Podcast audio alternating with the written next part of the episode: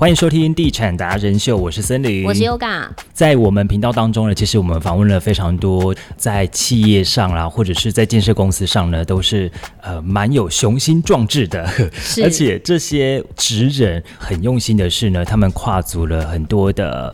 呃，事业产业，嗯，多角化经营。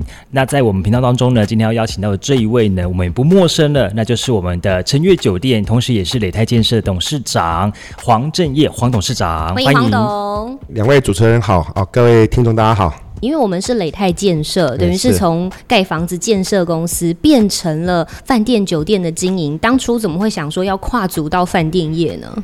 这个问题，我觉得哈，应该也是一个因缘际会，就是说，我们从事建筑业的话，就是裂地嘛，嗯，但是当你裂到一块地的时候，如果你觉得说把它一次性加工，把它出售掉，会觉得太可惜了，嗯，那所以当初我在鹿港的时候，因为我长期都在鹿港经营，我的我的公司就在鹿港哈，那刚好在体育场对面有一块地，蛮四四方方，而且对面就是就是永久地带，就是一个公园这样子，那我就说，如果这边盖了，把它一次性收入，我觉得太可惜了，所以当初就有想法想说，如果说能够该家饭店，那再引进一个国际品牌的话，应该是一个很好的，可以做一个长期收益这样子哦。那所以进而我就先找星巴克谈。那星巴克看到那个位置后，也也觉得蛮合适的，所以他当下就答应了。那答应之后，后来我们就开始规划，就我们团队开始规划说，好，那如何用最快的时间把它建制完成这样子。那但是大家也知道说，你盖个饭店起码两三年的时间哈。那所以说后来我们就发想了一个，就是说我们在这块基地的林路的前面就先盖了一个。灯笼造型的一个星巴克，而且这个星巴克它也因为这样的造型，他得了好像就是星巴克是有一种叫特色店，是不是？是哦，就就得了好像台湾就前几家的特色店这样的哈。那之后的话，我们在隔年之后饭店盖好之后就营运，那也是因为这样的营业机会呢，就是说一块地的话，如果说你把它盖了之后出售一次性收入，我觉得太可惜，因为毕竟有些点是好的点。对。那我们把它。一次性这样把它卖掉太可惜，也也是因为这样子，应该这么说。我看好像很多建筑业，他他都是因为他本身他懂得建筑，所以说他在整个建制的过程中，他比较有想法，所以进而他进入铝塑业这个产业，它是相对比较容易一点的这样子，大概是这样的因缘。嗯，因为可能董事长你本身。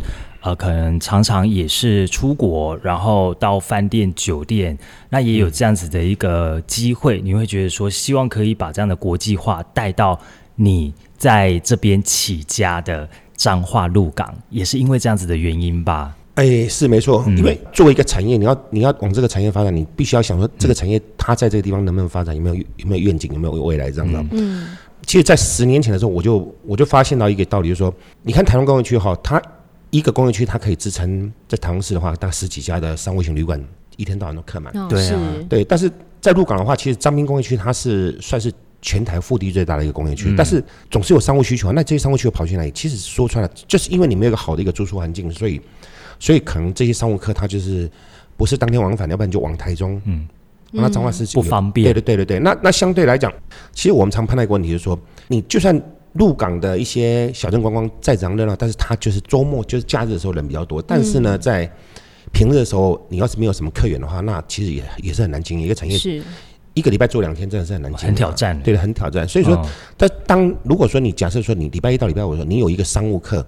就说在张滨工业区附近，甚至附近像很美的一些房子啊，好像是鼎焕博水舞间啊，这些其实它都有很多商务需求的住宿。我第一家的饭店就定位是就是商旅型，就是所以叫晨悦商旅。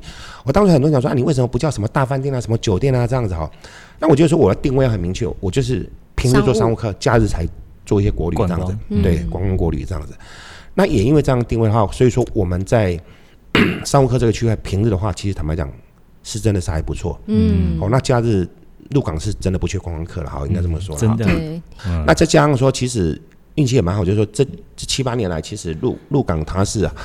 好像有有报道说它是全世界三大风场哈，所以说很多的离岸风电都往那边发展，没错。所以相对相对很多的一些外商哈，他一直工程师一直进驻在，甚至在疫情期间，其实工程师都没有离开。嗯，其实很多都住在我们饭店了。对啊，除了是观光客之外，另外也造福了商旅。当然呢，我们讲到这两者的这一个产业模式呢，都是在这个黄董的执行之下。那当然呢，有很大不同，还有很多的相似的地方。那可不可以跟我们大家分享一下呢。铝塑业跟建设业哈，它当然有相同不同的地方哦。那我觉得比较相同的地方就是说，其实它都是一个服务业。我我常讲说，我们其实建设业它就是一个土地加工业。那你加工完之后，你知道就是要卖给客户嘛？那那相对来讲，你一个品牌的长久经营，你就是必须要盖出一个好的产品，那进而让买房子的人可以很安心放心的住下来这样子。嗯。那这当中的话，就是说服务很重要。嗯。哦。那旅宿业的话，当然也是你，就像我讲，你因为你懂得建设，所以说你知道要如何盖出一个好的房子、好的房间、好的住宿环境，让。你的旅客来这边玩，觉得他住的很放心、很安心这样子，包括在动线安排啊，各方面整个房间的布置各方面，你要让人家觉得说你是用心的这样子哈。那其实这跟盖房子是有相似的之处这样子哈。但是呢，你说不一样的地方哈，我我觉得不一样的地方就是说哈，我们常讲，其实盖房子来讲哈，不敢盖大楼、盖头天，我想从买地到完成交屋，可能两三年应该跑不掉了哈。尤其现在有缺工这样子哈。那所以说，它是大概。你过程当中，你就是一直要想办法把工程记录掌握好，把房子盖好。嗯。那进而就是，诶，房子卖了之后，就是它是一次一次性的收入，但是坦坦白讲，就是多少准不干啊哈。嗯但是呢，铝塑业这样，其实我常讲，它是一一个。每天归零的行业，当然我讲归零是有点夸张，就是说你每天有不同的客人，每天就是哦，今天房间打扫好，就客人从哪边来你就就归零了。对，哦，除非说有些商务客他他可能住久一点了，或者说他来个玩个玩个两天三天这样，会住两天。那基本上他的他的业绩是我们常讲他是每天归零，所以你每天要战战兢兢的要如何把你的住房率维维持住。嗯，那相对的你就要不断的提升你的服务，是跟一些人员训练上的细节，你要很用心这样子哦。那那光是业绩每天归零这个哈，其实坦白讲就是一个挑战啊。我 我觉得这这这个是一个比较不同的一个行业别的一个差别。嗯，就要一直去思考说，哎，我们今天饭店要举办什么活动啊，可以吸引更多的住房率提高啊，等等的，是是是，甚至包括说一些媒体上的经营哦，比如说像哦十三玩家有时候会来采访啊，大概两三年就会采访一次。是，那这也是说你要不断的去推出一些发想跟邀请这样子哦。那让这些媒体可以嗯。可以，就是你的产业可以曝光这样子，那进而曝光之下，可以维持说啊，你的知名度跟你的一些品质上这样子，那才才能够维持整个业绩这样子。对，就是客人他也是聪明的，就像是东京迪士尼。你可能会觉得说，我去过了，可是我下一次如果要再去的话，他一定要做推陈出新，有一些新的东西，你才会想要一直再去嘛，对不对？所以是你会愿意可以再尝试，再去享受，然后有更多不同的体验。嗯，对，所以所以我说李树业其实它是一个要很有温度的一个一个产业，就是说，好，你今天除了房型不一样之外，但是但是你要让他感受到他来到这边从一进来的话。到柜台它是有温度的，对，尤其我们这种小镇观光，它强调就是人情味、温度这样子。是，那你你让他觉得有人情味之后，相对的他就会想要再来。这样子，我觉得这也是很重要的一环。没错，黄董有没有觉得目前为止进入到旅宿业最有挑战的地方是什么呢？嗯，应该是在建制的过程是最有挑战的。怎么说？你想哈，你从一个就是饭店的配置哦。那加上说你你的动线，包括说你的装修各方面哈，哦，其实其实有时候是这样，就是你盖房子跟装修房子，它它也算是两个两个两个区块的问题啊。嗯。你硬体盖好了哈，我我常我常讲说，我我以前常常常讲一句话，就是说，我我我在盖盖饭店的时候，就好像盖房子，我觉得很简单哈，就是。就 K K 的要 K 了，但当房子盖好的时候，进入装修阶段的时候，我常开玩笑讲，我大概毁掉我们破意，因为这其实装修比较难。对，因为你你你这个装修就好比说，你你一个一个人的一个骨架好，你都哦先天上就很好，把它长得很快很很英挺。但是你要把它如何打扮，发型怎么弄啊，怎么穿穿着化妆好，这就很重要。那那就。你将来呈现出来才是一个好的东西嘛？对，所以所以在建设过过程当中，你会你会想说，到底什么样的装修是符合人性的，是大家喜欢的？嗯，哦，那当然也需要考虑到一些建设成本的问题。哦，哦，所以在这的话，你要如果取得一个平衡的话，那我我觉得，我觉得建设的过程才是一个对我来讲是一个挑战，比较大的挑战。嗯，那反而是建设好之后，我觉得。在营运上的话，我有时候我常开玩笑讲啊，其实我就是说，我从一个门外汉从饭店业进进入到旅宿业哈。那很幸运的是，坦白讲，还好我们眼光还不错哈。我们决定了这个地方啊，好，那这肯定是我们的哦，就像你讲的远见这样子。但是，但是撇开这个地点选择之外哈，阿米西有时候再来讲啊，你看光疫情这三年哈，你想想看哈，真的，你你可以撑到没有转型做防疫旅馆，而且你又可以为业绩又可以维持住。哦，那在平常的话，你一开幕的时候就一直业绩就一直不错，到到已经从第一家到现在第二家已经大概。八年了哈，嗯，一直维维持的都都业绩都还还算在蛮蛮高档，稳定成长。但是但是你想想看，如果说像我们这种中型的饭店哈，如果说你今天是在台北是台中，你 OTA 平台你你打开阿哥达什么这些哦，你随便坦白讲哦，这种这种定位的的的旅宿业哦，可能随便翻都二三十家以上。那人家为什么要找你？为什么一定要定你成员呢？对不对？那那因为你到鹿港，你就大概就唯一唯二的选择，大概就。就如果如果你想要住饭店，大概就是就是就是大概就就就这样子，而且是要住好一点的哈。那那相对的话，你你又肯用心把它留下来，是那他又没有什么应该说更好的选择啊。那所以说相对。这个生意就比较好做了。这有时候想一想啊，其实坦白讲，不是单搞，心有所在的。没有，这是黄董谦虚了。对啊，对啊，你是因为您的眼光独到，选选了这样子一块非常棒的地方。我们离鹿港老街也近，拜拜也近，对啊。然后再来，他们真的是整个装修都很用心，非常的有这个鹿港风味的彩绘的墙面呐，哦，包括餐点也是，那叫什么面线糊是不是？对，米刷狗，对对，米刷狗，还有米德，很用心。所以很多小细节都可以感受到所谓黄董说的服务的用心所在。确实，因为还是有一些压力。譬如说，我们就有看到，根据观光署统计，其实国内的旅游业缺工八千人呢。那其中房屋清洁人员就要占了五千五百人了。那如果像针对这样的状况的话，黄董你有什么看法？产业结构面跟政策性的问题了哈，嗯，大家都知道说，疫情这三年期间，其实我们国境封闭之后，很多的旅游业的话的一些员工都转转型转型对。那转型之后，你在短期之间你要叫他再回来，或许他已经有更好的选择发展，他就不回来了哈。嗯嗯。所以相对的，这这个缺工问题要马上补足，确实是一个很大的难题哈。那就政策面来讲哈，我们常讲说，其实我们最缺的哈，除了柜台人员啊，其实最缺的就是房屋哈。那这个房屋的问题，其实也牵扯到整个国家，比如说像少子化的问题哈。嗯。那老的少房屋少尾期啊，就那笑脸呢，跟我们来讲，嗯，又又不想接这个房屋这样子哦。嗯。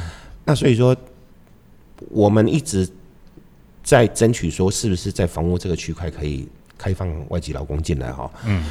因为我觉得外籍劳工的的政策来讲哦，大大概就是管理面你要。就是很用心嘛，哦，那我觉得旅宿业在管理外籍劳工这个区块，我认为是没有问题的。因为第一点，他一边广告牌拍照，一他就是每天固定位置，就固定位置那边打扫，嗯，哦，而且是很简单的工，就就把把他应该做的工作做好，他也不用到处乱跑，嗯，而且坦白讲，他也面没有面对到第一线的客人了哈，就就说就是把房间打扫好一点，嗯，而且在整个管理上的话，因为你就是旅宿业嘛，你可以提供他住的地方、用餐的地方，嗯。那这方面配套，其实我想所有的饭店应该都有这样的配套，所以是是咱台湾人唔做，嗯，唔是讲你跳过一边欠我了，嗯，哦哦，我我觉得我觉得重点是在这里啊。如果说今天是你你是因为，诶服务薪资不到位啊，或者是各方面的话，那那当然招招募到人，那那没话讲。其实薪资一直在一直在提高啊，一直在提高当中还是找不到人，其实这就是一个人口结构的问题了哈。啊，住住在饭店工作吹冷气不好哦。哎，大家可能哎还不错啊，就像黄东讲的，就是年轻人不愿意做，然后大家已经到退休年龄的时候也没有办法，没有那个体力再去做房屋清洁。所以，所以我是觉得说，应该我们真上应该应该是要想办法把。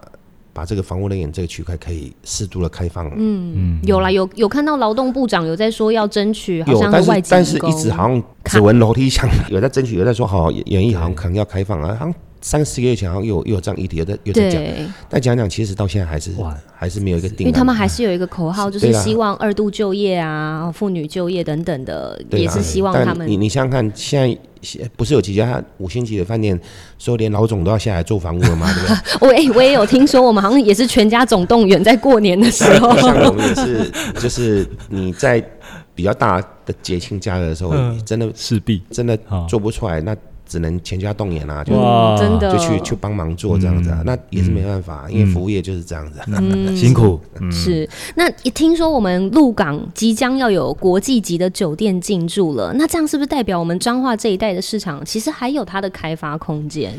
鹿港其实它本身的观光资源本身就有哈，就是说像我们一些老街一些一些一些特色的景点哈，那加上说这几年的这个这个彰滨公园区。它已经发展成最多所谓博物馆的一个，就是的一个观光。的观光观光工厂，观光厂，对对对，玻璃玻璃啊，还有对的，很白兰氏啊，对白兰氏很多很多，对对，还有缎带啊，对啊，缎带王啊，哈，对对对，像这些很多，所以它它有一点类似这个观光工厂的产业集中在那是是那个地方，所以它就变成是一个旅游的一个聚落，可以可以形成了，就往那边去。对，那再加上说。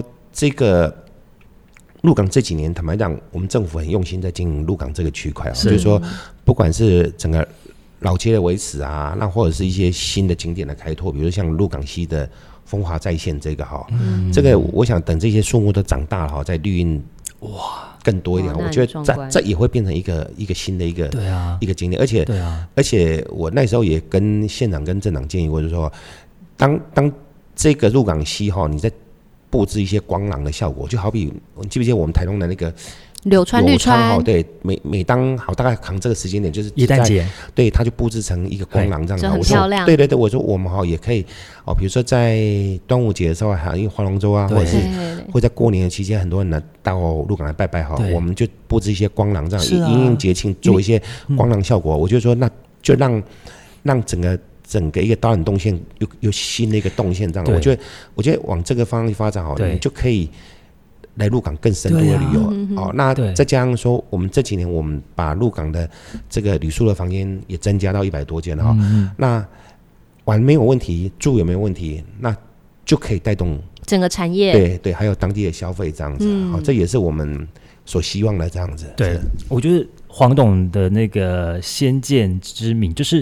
呃，有时候我们去鹿港，可能快要天黑了，想说今年不等啊，不等啊，就是会有这种感觉，就像是说我们要趁着那个天黑的时候赶快回来，不然就是有时候会塞车啊什么的，你就会担心。但是没关系，我们可以把人潮，然后观光潮呢再停留，再拉晚一点，在这边吃个晚餐，然后在那个光廊散步。哎，其实到八点九点，对啊，然后住在这边，然后隔天再不疾不徐的回到自己的温馨的家，嗯，这种。一整套式的很棒哎，这样现在听到就觉得好像蛮值得，就是很多人去两天一夜、三天两夜来旅游的，就不用太赶。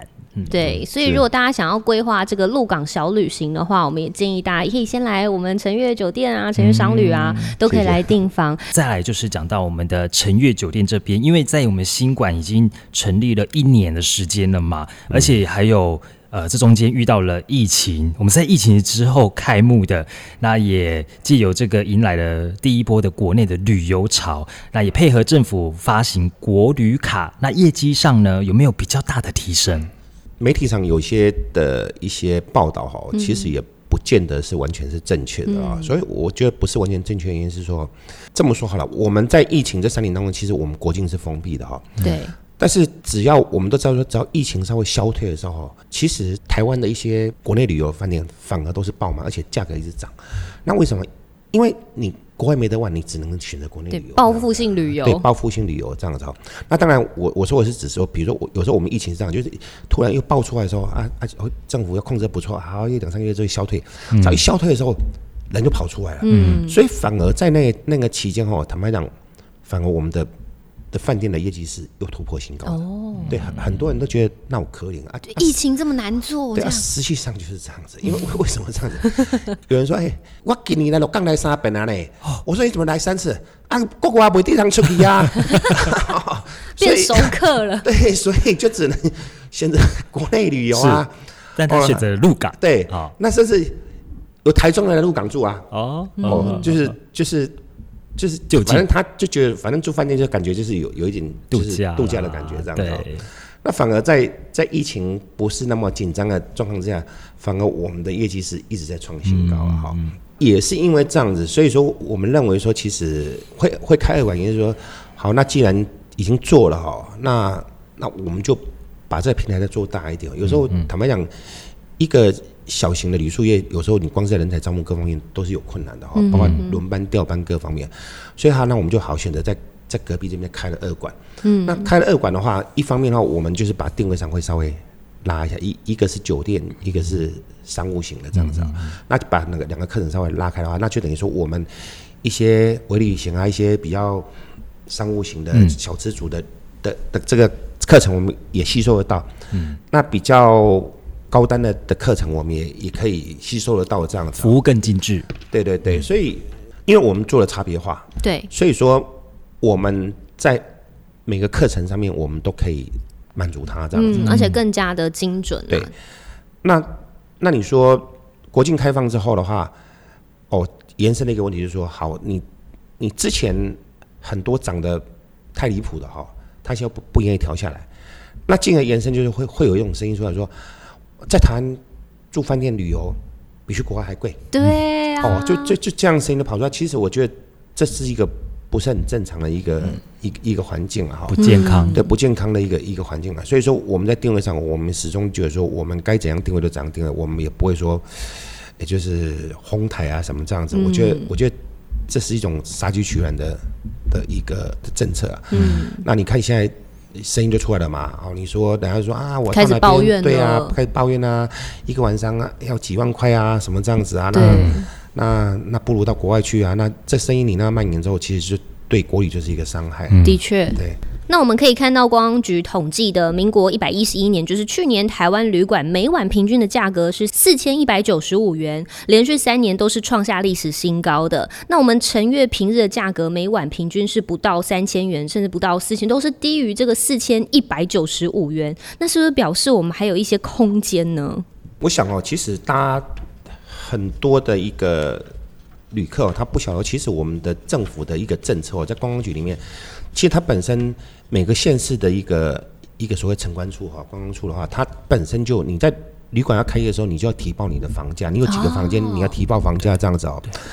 那我觉得这个政策很好，也就很很很好，就是说，你你认为我的你的房间要卖多少钱？好，你自己来定位。嗯。哦，那你定位了之后，你就不能超过那个定位。哦。所以说，为什么我们常有时候订房会说哦打几折打几折的概念，就是说，好，那当然我们今天讲三千块哦，比如说应该这么说，就是我们在平日的话，我们打完折之后，大概可能是落落在三千块左右这样子。但是这种就是供需嘛，你假日的时候每个人都在订房间，当然我就我就会微调嘛。但是我在怎样调的话，我不能调超过我原先跟我们政府机关定的价格，我们报给他定了的。比如说我今天我这个房间，比如说这么说啊。我刚刚定是六千块啊，比如说六千块来讲，我不能超过六千块啊。就像前几天还有新闻说高雄一个演唱会啊，就对，比如说他原先他是定六千块，结果他给他涨了一万块，然后哇，他这两倍来顶啊，我涨了一万，其实这样就开开罚了。有有被裁罚？因为对，因为因为因为坦白讲，这这这就有一点。讲天就奸商了，哈！你你再怎样，你定六千，你的你的价位，你你再这样定的话，你就最多就六千五，原价卖给你啊，因为很合理嘛，因为大家都要定啊，所以我我不打折啦，对不对？哦，那我平时比较没有客人，我要打七折、打六折、打五折，甚至碰到就是打五，那也是我的事啊，对不对？对。但你不能说你超过你原先的定价啊。对。这个我我觉得这个游戏规则是大家必须要遵守的。那我觉得我们也一直遵守这样，反正坦白讲，我们就是过年的时候，我们还是。给一点小 discount，但是可能就是没那么多这样子。但但平日的话，哦，可能因为也因为鼓励大家来来旅游嘛，所以我们折扣就会多一点这样子，类似像这样。嗯，那我觉得，哎，做任何事业其实都是都是一个要要要有良心的哈。那那一方面说良心。也也是也是台面话，但是另外也就是说，你要知道说你你什么样的一个定价可以让客人愿意进来。啊，这倒是。确实，嗯，可能很多的业者会觉得，哎，这是时机财啊，为什么我不能？我要等到下一次他来的时候，我不知道民国几年了，有没有？对。我想他们的心态可能会觉得啊，就是赚时机财，但是可能我觉得这样子的方式。就是会打坏整个行情，甚至我觉得会吓坏想要来看演唱会的人呢，或者是想要来玩的人。是啊，之后就想说，那我去国外玩了，这就是对我们国旅旅宿业是很大的一个伤害。这让我想到更早之前的新闻，在垦丁大街那个没有标价的餐厅，然后随便一直涨价，大家就不想要去玩了，这是有可能。还有一个例子也是一样，就是破坏性的士林夜市的水果，有没有？国外的人来买，我们台湾人买啊，大概一包啊五六十。国外的直接给你两百块，就乱喊价，对，所以才会造成这样子的一个诶现象。然后士林夜市，你看大家都不想去，对，这里是一个例子啦。但是我们知道有这个例子不好的例子，我们就杜绝，不要再这样做了。所以，所以我我我觉得这种事情其实就是一个明码标价的问题了。嗯，我包括说我们李树业其实早就有明码标价这个嗯这个规矩在了。对，我今天我要开幕之前，我跟我的城彰化县是城关处，我我我就。我就跟他报说，我一个房间，几几个房间，我我的房间什么定价多少钱？定价多少钱？那我们从来我们的官网从每个我们是绝对不可能超过那个，清清楚楚的。那另外，其实最近我去不管是北部啊、南部去旅游。其实我都会想说，我到底要不要带自己的盥洗用具啊？因为今年就有提到说，呃，开始环保署分阶段去实施不主动提供一次性的备用品嘛。那从饭店业者来看的话，这个角度出发来看啊，那我们陈月会不会跟进啊？我觉得说，我们从来都是哈，只要政府的政策一发布了后，我们。一定都会跟进的，这这是我我从事的行业，我觉得说手法是第一个要件哈。嗯，那其实这个政策其实本来在去年马上就要实施，但是我们很多工我们工会里面就一直反映说，你这样很突然这样发布哈，这这样子措手不及，对，措手不及哈。再这样说，可能我们原先哎一整年的备品都已经买好了，那你突然跟我讲哦不能，那那我这些备品不是要丢掉吗？对哈。那所以说后来政府也听进去了，就说所以他就就是开始。分阶段讲，我觉得这样分阶段进行哈，就慢慢把把一些旅客的一些住宿习惯哈，就是自己要带一些备品的一些习惯慢慢带上来哈，有些缓冲，对的缓冲，我觉得我觉得是是必须的哈。那另外的话，我觉得说他我们除了说不主动提提供的话，但是但是当客当当当来住宿人有需求的时候。他主动提出，你也是要是啊，也也是要给对，是是。但是要给的话，就我们角度来讲啊，其实我我我去去了，我今年坦白讲，我去了蛮多国家了哈。嗯。我发现说，有有些国家，就像去瑞士啊，就一些他们比较先进的哈，我发现他们的备品哦很用心。为什么很用心？我看到用木头，比如说那个饼是用木头做的，对对对对对，不是塑胶的。对啊，我我觉得这就很好。我我心里想说，其实像这样的一个哦，因为有时候。他就没带嘛，那你必须要给他。但你给他的话，你环保一点，就是说，其实这种东西，它木头用了，它丢掉之后，它它是可以分解的，可以可以分解的哈。嗯，好，可以分解的。这样有，我记得我好像在在二 B 在一些看到一些，哦，就是好像海龟啊，被那个那个竹签那个塑胶插到鼻子，对，吸管呐。对对对，我觉得说像，因为因为你就是就是它没办法自然分解嘛。但是但如果说我们用类似像这样的一个材质的话，它它会自然分解的话，我觉得说，嗯。而且我认为了哈，就一个房价几千块，其实备品多个应该三五块吧。我认为应该都是饭店。如果你愿意尽这个社会责任，愿意为地球付出一点心力了，我觉得这都是可以吸收的一个成本了哈。我们一定会跟进的，而且我们会想办法，就是说在我们跟进之后，因为相信它的耗材量会变少了，那变少了之后，那我们就把提供的东西再。精致化一点。哦，那在比如说，就就像我讲，我我们可能就去找像类似有木头的。对。哦，这这是我目前的想法，这样子，我以后就不提供塑胶了。诶，黄董，那我可以提供你一个资讯。我印象中我在南投好像有看到，因为南投产那个竹子嘛，竹山，所以有用竹子做的牙刷。嗯嗯嗯。对，在台湾其实我们就有相关在制造的人。对对对，好像可以哦。而且竹子它是比较有韧性的。嗯，对，就是它比较弹性，有个刷起牙来 好像蛮符合人体工学的。错，是是是，对对对。讲到这个，所以我们其实为了环保爱地球，大家都要尽一份责任。旅宿业也是其中的一员嘛，对不对？尤其是我们这些备品开始慢慢的去不要提供，也给所有消费者建立这样子的观念啦。好，那其实我们陈月一馆就是商旅这边呢，开业到现在将近七年，刚刚我们讲到七八年的时间了嘛，还是维持着高住房率。那对于新馆就是饭店还有商旅一馆两个经营方式跟客源，我们有说有清楚的定位分流，那它之间有什么样不同的地方呢？刚提到就是说哈，为什么一个叫叫商旅，一个叫酒店哈？那当然在听名字起感觉上就是哦，你的费用可能会有点不一样。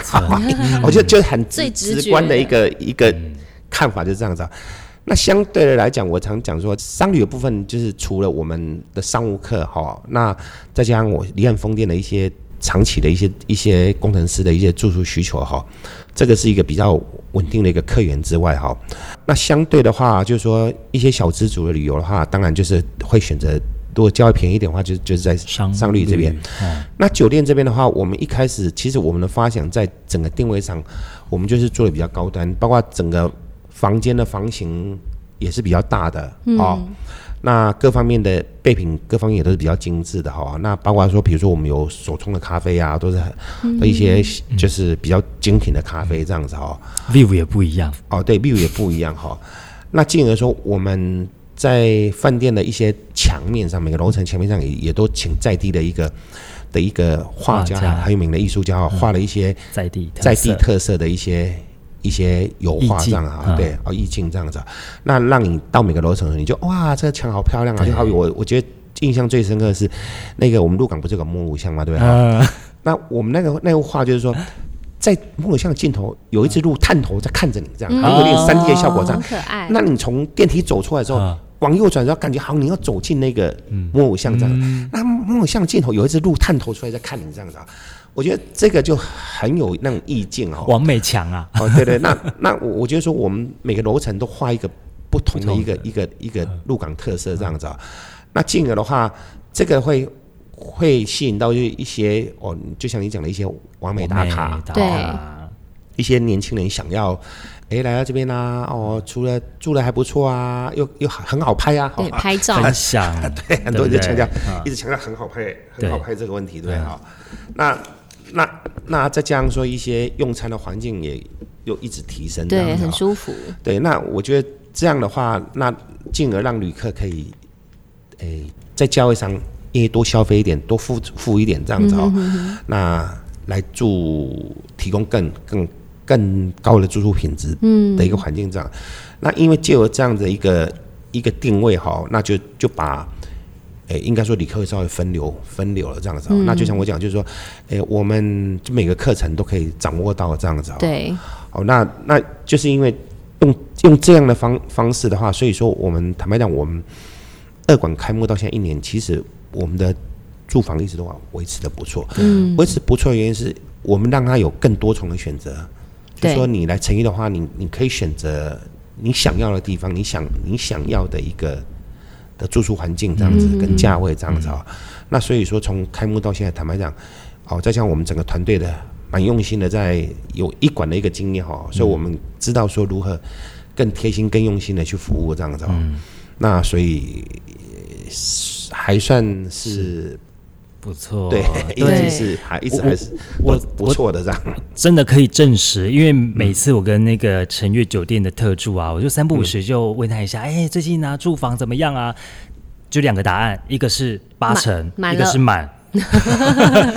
哦，真的，我没有听过八成以下的，从开业到现在哦。不好意思，大家大家要早一点预定哦，哈，呼吁大家，网络上面都可以预定，而且他们还有很多贴心的服务。我知道是好像三轮车租借啊，然后或者是接驳服务啊，就是那种很细的地方，家庭也可以一起去。是是，这个还有吗？啊，有有有，我我们的话，哎，第一点，我们在酒店这边，我们有提供脚踏车。对，嗯，就说如果说你你你今天你是是酒店的脚踏车，对，脚踏车是免费提供的，这样，就说你你今天因为鹿港其实就这么大，对啊。你如果说觉得天气许可，你不会觉得太的话，你就好就亲子就是骑个对，嗯，对，骑个脚踏车就到处 每个景点去逛这样子。对，那这是一个选择。那如果说你觉得啊，今天好好像风大一点或太阳大一点，好，我们可以提供预约，就是说我们叫鹿港现在好有有三轮车服务，就是说，而且它是有挂牌的哦，观光三轮车它它是有执照的哦，而且而且每个三轮车夫他很会导览，因为他有受过训。有受过训练，要要拿到那个执照，他才能够开那个三轮车这样的。他带带你到每个景点哦，看你是要一个小时、两个小时这样子。那到每个景点，他就跟你介绍说这个景点它的缘由哦，它什么时候开始的，或者说它有什么特色这样的，什么点是值得看的。甚至更厉害说，我跟你讲，你站在这个角度拍，这个角度 是最漂亮的，每个人最喜欢站在这个角度。这是当地的导游哎，对对对对对，好，所以所以他们都已经很厉害了，所以说可以提供这样服务，让让很多人就哇，好贴心哦，我我不用这样。走的这样满头大汗啊，冬天也不用说哦，这样哦，就是就是可以坐在车上啊，到个景点就下来哦，啊，这车夫就给你介绍，是沿路上给你介绍这样子哦。那我们我我觉得这个服务哦，在鹿港来讲，它算是一个很好的一个一个服务，这样子，很贴心，对，很贴，而且费用坦白讲也也不不会很贵啊，哦，就几百块这样就可以得到这样的服务。我觉得哦，我觉得这个是我觉得在鹿港嗯。算是最有特色的。嗯嗯嗯。那进而的话，我们如果说你有预约的话，我们也有提供商务车的接驳，比如说高铁啊，哦，或机场的接送这样子。是。对，那甚至有些我们的商务客九点要开会，要到张滨公园去哪哪家厂商开会这样子，那我们会很贴心，说你只要预约，我们帮你接送到那个工厂去。哦，真的。哦比如说外国人，真的。对，那你你你前一天你跟我讲说好九点我们要开会，你麻烦你帮帮我们贵宾送到。哎，工业区的哪个哪个哪个厂商这样，我们也可以提供就这样的接驳服务，把它送过去。可以先预约。对对对对对对对。对，要这个贴心服务，务必要先提前预约。对当然当然当然，一定要先预约。对，因为我们这样这样整个车辆调度才不会才才不会出出状况这样。对对，没办法说每一次去可能会遇到黄董，但是黄董可不可以推荐个几样，就是。你可能会在哪些店家出现？有没有？比如说八包呀、藕啊啦，那个什么藕，好吃好玩对啊对啊，藕丸啊，有没有？稍微说不定我们在那边可以遇到你。毕竟我们深耕鹿港，是不是？遇到你的时候还可以推荐一下。其实哦，其实我 你都吃什么？我个人我我的主食其实不是饭是面，喜欢吃面。我喜欢吃面，我以为不是饭啊，不然就是面。我想说，不不不就这两种吗？吃不是没有，不是饭是面。所以像像龙山肉跟面啊，哦对，那。翁梦米送的狗啊，那当然，我个人的话，阿珍肉包跟老龙塞对我我个人坦白讲，我是我是吃老龙塞了。我说真的，阿珍也很好吃，我必须讲阿珍也好吃。但是但是就是每个人口味分两派啊，对对。那我我是我个人是两个都是你的好朋友，对对，我是不是有点左右为难？对对对。哦啊，但是但是都都是我们不错推荐的，对推荐鹿港啊伴手礼，什么样的伴手礼啊？在鹿港当地比较特色的哈，对，好那。有时候有一点量的话，我们其实我们跟在地的这些商家都认识，都保持的还不错的关系哈。所以有时候他们也就到啥刚刚就说好啊，你要找啊，你找啊，他说好，那你等我，我等下帮你送过来。这样子哦。对对对，那那就有点类类特约的感觉，有没有？对对对对对。对。对，我我我们有时候我们柜台也可以提提供这样的服务这样子，就是说因为毕竟我们长期就是会。因为马个旁听一些行李嘛，哈，哦，虽然他也不缺，他生意也很好啊，但是但是因为大家是一个一个第一在地关系，大家邻里关系，那那关系都不错啊，所以他也知道说我们对鹿港这个旅游这个区块，我们也很用心在经营，对，所以他也很很愿意的帮我们服做这样的服务，服务我们的客人这样子，对对，所以有时候我们客人。哎，坐一台游览车来啊！啊，光是说好啊好啊，那要什么要买什么这样，我就好像有点团购啊啊，一直登记登记要上早啊洗澡啊这样子哦。那我们说好，那没问题，我们打帮他打电话去店家这样子，我就就好啊。他说好，那就多久给你送过来？对，我们再送来酒店。对对对，然后他们就可以直接退房的时候就哦，就带上车再带回家这样子。一条龙式哦。对啊。对，我们有时候也提供这样。我觉得有时候你做服务业，就是你能够做到的服务哈，就是尽量去做，让。让旅客觉得说很贴心这样子，对对，主要可以感动他的话，哈，那那我觉得他再回流的意愿就高了，对，再回来的意愿就高了。你看体感啊，然后还有包括味蕾啊、视觉，我觉得连香味都是哎，因为走进那个饭店、我们酒店的时候，就有香氛香氛的味道，我都想说是用哪一排的，怎么那么香啊？这个这个其实坦白讲，这个是要要要感谢我的特助啊，因为他他之前在瑞士也是读饭店管理的啊，他一直跟我讲说，其实每个人的记忆里面哈，包括。味觉也是一种，这个是真的，也也是一种记忆，这样子。对，你走进这个饭店的时候，你除了眼睛触目所及，你觉得啊，这这个饭店装修还不错啊，蛮舒适的。但如果他这样味觉的这种这种记忆记忆的话，就哇，进来就好舒服，味道好好闻的这样子。而且它不是那种很特别，就是说哦，很强烈那种的，嗯。进来之后让你觉得嗯放松放松，好像是有什么味道让你觉得很舒服这样。对，所以所以我们特地也也就是设置了这种香氛啊，而且也是很有名的品牌这样啊，而且同样也蛮贵的，但是我觉得说值得。我本来还想说告诉要告诉他，但后来。做了之后，哇，发现说反应很好，我觉得哇，那还是学的还是 有学有学到啦，还是有道理啦，还还钱没有白花的啦，还是有道理啦。对，好，那未来的规划愿景会是什么？有没有想要开开第三馆，或者是个人的规划这样？对，要开要赶快哦，不然有一些国际的开始进驻了，进驻了吗？哎，我我觉得哈，我从来我从来都不会觉得哈，同行要。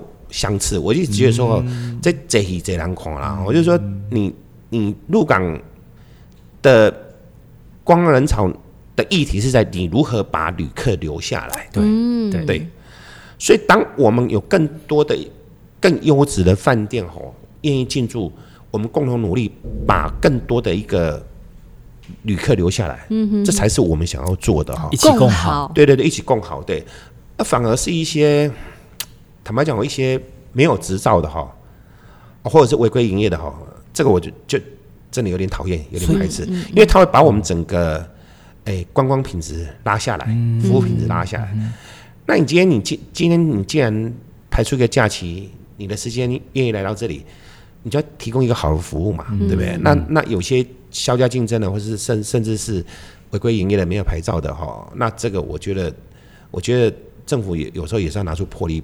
取缔一下，那反而是大家愿意来投资，大家愿意来共同让入港的旅游成长，那让更多的观观光客、旅客愿意留下来多住一两个晚上。嗯，我觉得就像您讲的共好，我们我反而是觉得是大家可以这样子去努力，这样。所以我从来不会说同行，我从来都不会相信，甚至我很愿意分享说我们在入港经营饭店的一个一个经验，这样子哈。就像其实坦白讲，你说的那家。国际饭店的话，哎，他们要投资方的这个，它它是一个背后的，对，就是它是一个转运站的一个 BOT 开发这样子啊，那上面有有旅馆这样子啊，是，那他们也打算引进国际品品牌这样子啊，那他们很多的大股东其实也都是我的好朋友，对，所以我一直跟他讲说，其实很好，我觉得说，甚至如果说。交流你对你们那些我可以啊嘛，我可以觉得我我我就我的观点，我也可以提供一些想法给他们，这样经验分享。对我我觉得我觉得同业之间哈，我们从来都不会像像包括我们在建筑业的话，其实我们跟每个建筑同业都都非常好。就每个人有碰到什么问题的话，来到工会，因为我本身也是彰化不动产工会的副理事长哈。是。那很多的业者。在经营上，不管是公部门或者是一些法规上的问题的话，我们都不会吝啬的跟他提供一些哦，这个这个问题应该怎么解决，应该要怎么处理这样子哦。我们在工会常会碰到这样的，那我觉得说，其实同业是大家要共同成长啊，真的是这样子。嗯，就是互相交流啊，对，互相交流，互相成长。确实，因为我想黄董有非常多的大家没有的触角，但是你都有在深耕。呃，然后了解那每一个产业当中呢，你都有哎触碰一点，触碰一点，你去做整合等等的，我想这是你的价值所在。那包括像是您个人上面，还有呃旗下的商办啊，还有包括像是建设业的这个部分，那还有没有要做个补充？譬如说呢，可能商办或者是未来的规划。刚刚有提到说会不会再开第三馆这个问题，我觉得很多的事业。在我来讲，我都是一个处于一个比较随性随眼的一个状态啊，因为你要再开一家，比如说开另外一家饭店，其实你要有地点嘛。哦，对啊，对，想说是不是也在鹿港啊，或者在其他地方？对对对，所以所以这个我觉得这种是很随眼的啦，我不会特特地。哎，我我以前开第一家，我就想说啊，我应该不可能可以第二间啊，但是 后来还是开了第二家。